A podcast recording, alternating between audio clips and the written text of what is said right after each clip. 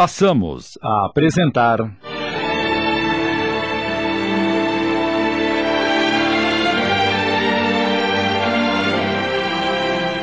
Nosso Lar. Obra ditada pelo espírito André Luiz, psicografada por Chico Xavier. Adaptação de Sidney Carbone.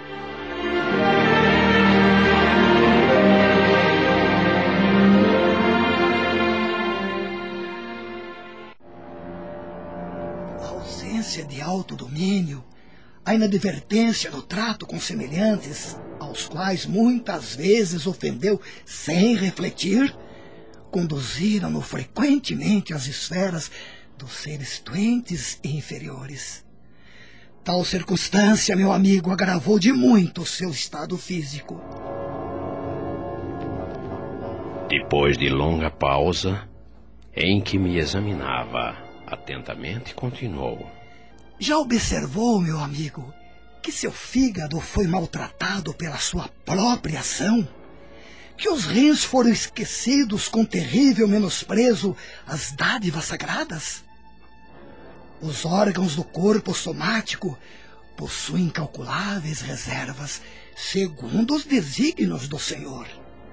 O meu amigo, no entanto, iludiu excelentes oportunidades, desperdiçando patrimônios preciosos da experiência física. A longa tarefa que lhe foi confiada pelos maiores da espiritualidade superior foi reduzida a meras tentativas de trabalho que não se consumou. Todo o aparelho gástrico foi destruído à custa de excessos de alimentação e bebidas alcoólicas, aparentemente sem importância. Devorou-lhe a sífilis energias essenciais. Como vê, o suicídio é incontestável. Meditei nos problemas dos caminhos humanos, refletindo nas oportunidades perdidas. Na vida humana, conseguia ajustar numerosas máscaras ao rosto, talhando-as conforme as situações. Aliás, não poderia supor noutro tempo que me seriam pedidas contas de episódios simples que costumava considerar como fatos sem maior significação. Conceituara até ali os erros humanos, segundo os preceitos da criminologia. Todo acontecimento insignificante, estranho aos códigos, entraria na relação de fenômenos naturais. Deparava-se-me, porém, agora, outro sistema de verificação das faltas cometidas. Não me defrontavam tribunais de tortura, nem me surpreendiam abismos infernais. Contudo, benfeitores sorridentes comentavam-me as fraquezas como quem cuida de uma criança desorientada, longe das vistas paternais. Aquele interesse espontâneo, no entanto, feria-me a vaidade de homem. Talvez que, visitado por figuras diabólicas a me torturarem, de tridente nas mãos, encontrasse forças para tornar a derrota menos amarga. Todavia, a bondade exuberante de Clarencio, a inflexão de ternura do médico, a calma fraternal do enfermeiro, penetravam-me fundo o espírito. Não me dilacerava o desejo de reação, doía-me a vergonha. E chorei. Não havia como discordar. Henrique de Luna falava-me com sobejas razões. Por fim, abafando os impulsos vaidosos, reconheci a extensão de minhas leviandades de outros tempos. A falsa noção de dignidade pessoal cedia termo à justiça. Perante minha visão espiritual só existia agora uma realidade torturante. Era verdadeiramente um suicida. Perdera o ensejo precioso da experiência humana. Não passava de náufrago a quem se recolhia por caridade. Foi então que o generoso Clarencio, sentando-se no leito a meu lado, afagou-me paternalmente os cabelos e disse comovido: Meu filho, não te lastimes tanto. Busquei-te atendendo à intercessão dos que te amam, dos planos mais altos. Tuas lágrimas atingem seus corações. Não desejas ser grato, mantendo-te tranquilo no exame das próprias faltas?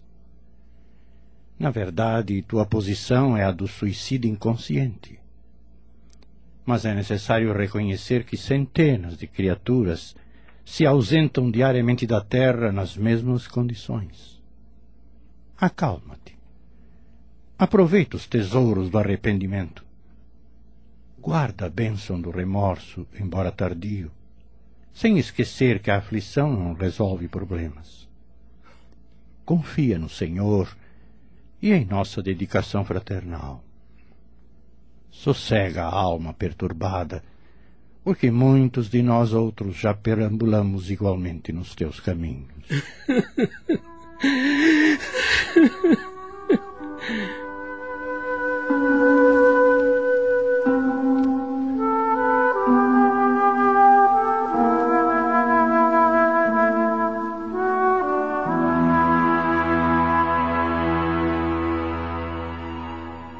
No dia seguinte, logo pela manhã, é você o tutelado de Clarencio? A pergunta vinha de um jovem de singular e doce expressão, portando uma grande bolsa na mão como quem conduzia apetrechos de assistência. Ao meu sinal afirmativo, mostrou-se à vontade e acentuou. Sou Lísias, meu irmão. Meu diretor, o assistente Henrique de Luna, designou-me para servi-lo enquanto precisar de tratamento. É enfermeiro. Sou visitador dos serviços de saúde.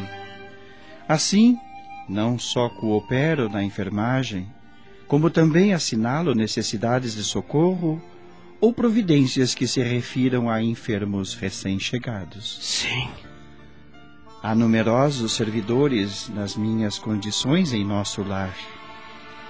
O amigo ingressou agora na colônia e naturalmente, ignora a amplitude dos nossos trabalhos.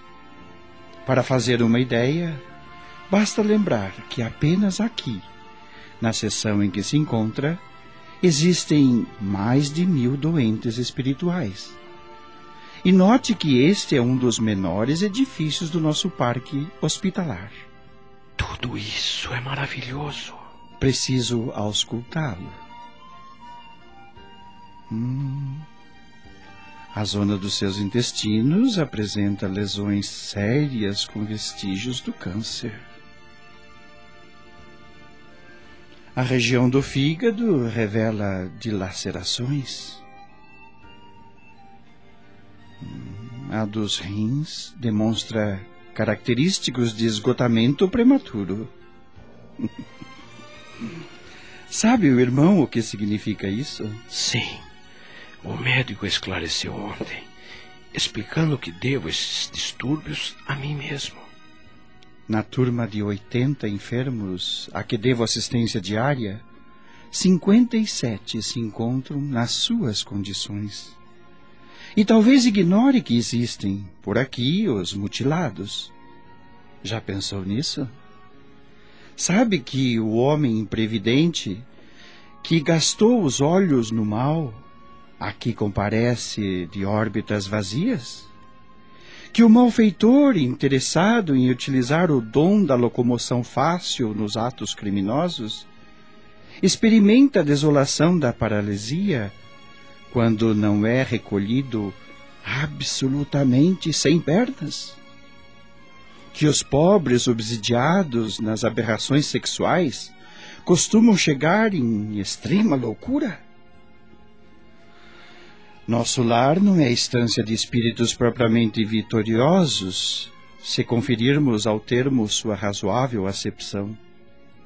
Somos felizes, porque temos trabalho, e a alegria habita cada recanto da colônia, porque o Senhor não nos retirou o pão abençoado do serviço. Por favor, continue, amigo. Esclareça-me. Ah, sinto-me aliviado e tranquilo. Não será esta região um departamento celestial dos eleitos? Recordemos o antigo ensinamento que se refere a muitos chamados e poucos escolhidos na Terra. As religiões no planeta convocam as criaturas ao banquete celestial, em sã consciência. Ninguém que se tenha aproximado um dia da noção de Deus pode alegar ignorância nesse particular. Incontável é o número de chamados, meu amigo. Mas onde os que atendem ao chamado? Hein? Com raras exceções, a massa humana prefere aceder a outro gênero de convites. Gasta-se a possibilidade nos desvios do bem, agrava-se o capricho de cada um, elimina-se o corpo físico a golpes de irreflexão. Resultado: milhares de criaturas retiram-se diariamente da esfera da carne em doloroso estado de incompreensão. Multidões erram em todas as direções nos círculos imediatos à crosta planetária, constituídas de loucos, doentes e ignorantes. Acreditaria, porventura, que a morte do corpo nos conduziria a planos de milagres? Somos compelidos a trabalho áspero, a serviços pesados, e não basta isso. Se temos débitos no planeta, por mais alto que ascendamos, é imprescindível voltar para retificar, lavando o rosto no suor do mundo, desatando algemas de ódio e substituindo-as por laços sagrados de amor. Não seria justo impor a outrem a tarefa de mondar o campo que semeamos de espinhos com as próprias mãos. É o caso dos muitos chamados, meu caro. O Senhor não esquece homem algum. Todavia, raríssimos homens o recordam.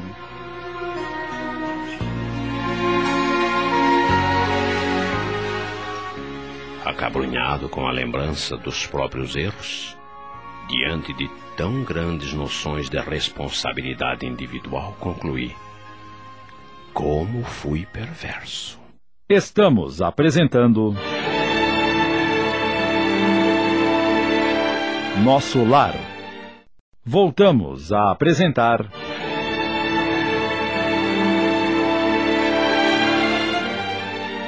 Nosso Lar. Adaptação de Sidney Carbone.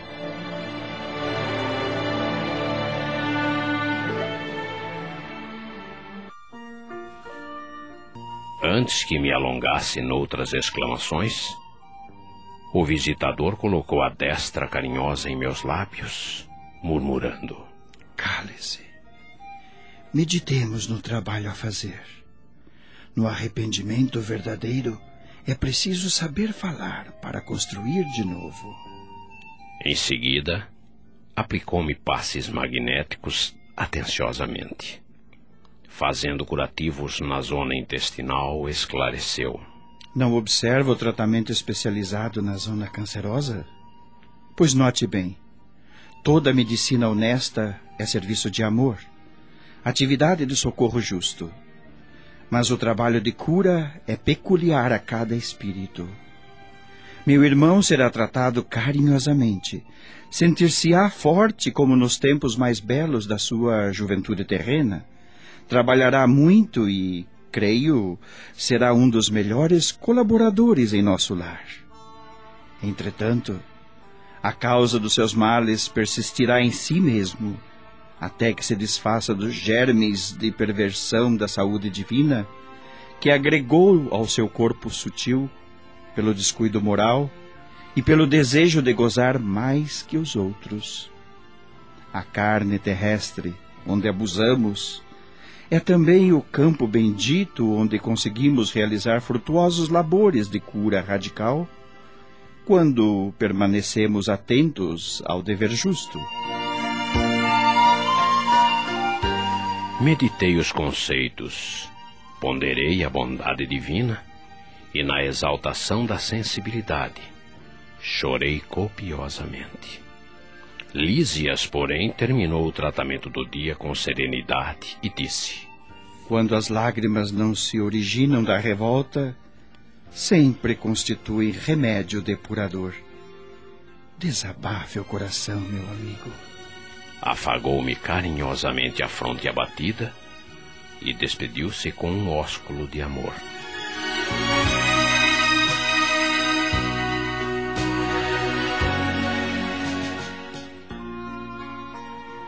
No dia seguinte, após a oração do crepúsculo, Clarencio visitou André em companhia de Lísias. Com a fisionomia irradiando generosidade, abraçando o enfermo, perguntou: Como vai? Melhorzinho?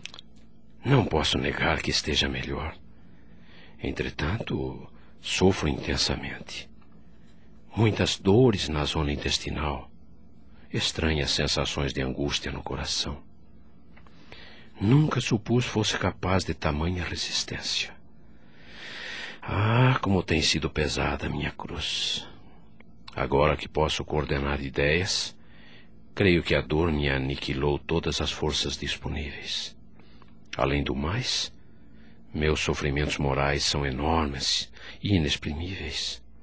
Amainada a tormenta exterior com os socorros recebidos, volto agora às tempestades íntimas que terá sido feito da minha esposa, de meus filhos? Teria o meu primogênito conseguido progredir segundo o meu velho ideal? E as filhinhas? Minha desventurada Zélia muitas vezes afirmou que morreria de saudade se um dia eu lhe faltasse. Admirável esposa. Ainda lhe sinto as lágrimas dos momentos derradeiros. Não sei desde quando vivo o pesadelo da distância. Continuadas dilacerações roubaram-me a noção do tempo. Onde estará minha pobre companheira? Chorando junto às cinzas do meu corpo ou em algum recanto escuro das regiões da morte? Ai, ai a minha dor é muito amarga. Que terrível destino o do homem penhorado no devotamento à família. Creio que raras criaturas terão padecido tanto quanto eu.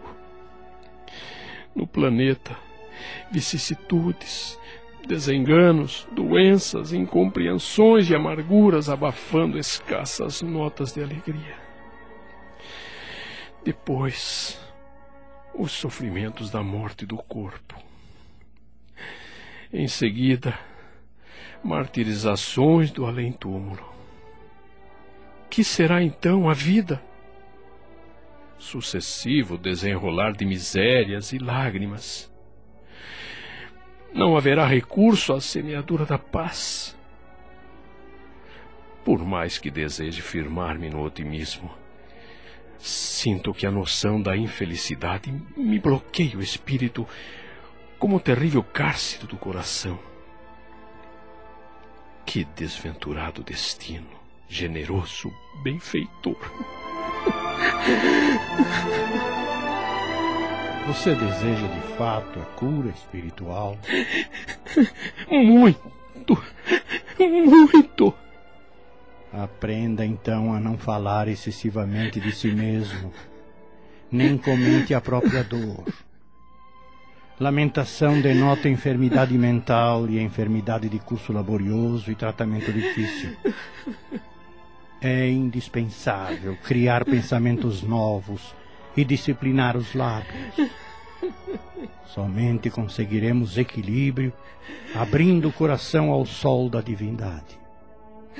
Classificar o esforço necessário de imposição esmagadora, enxergar padecimentos onde há luta edificante, só identificar indesejável cegueira da alma.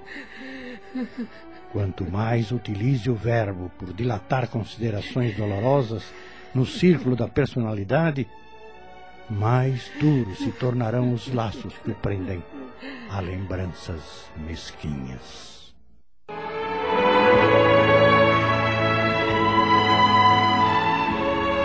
Neste segundo capítulo, André Luiz já está consciente de sua nova realidade e começa a conhecer alguns pormenores de sua intimidade. fica bem evidenciada a questão do corpo perispiritual, que absorve todas as manifestações da mente e do sentimento.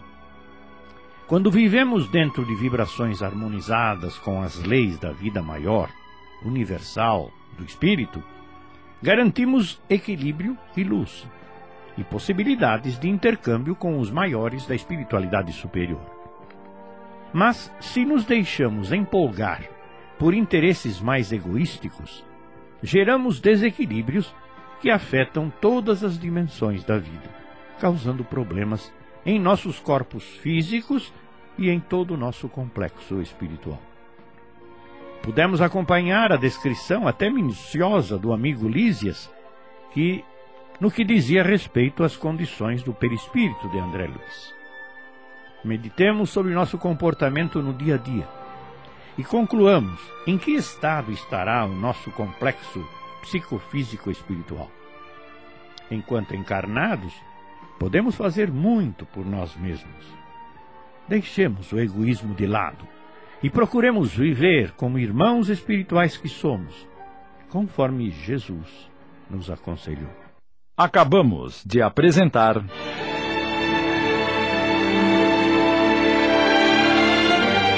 Nosso Lar, obra ditada pelo espírito André Luiz, psicografada por Chico Xavier, adaptação de Sidney Carbone.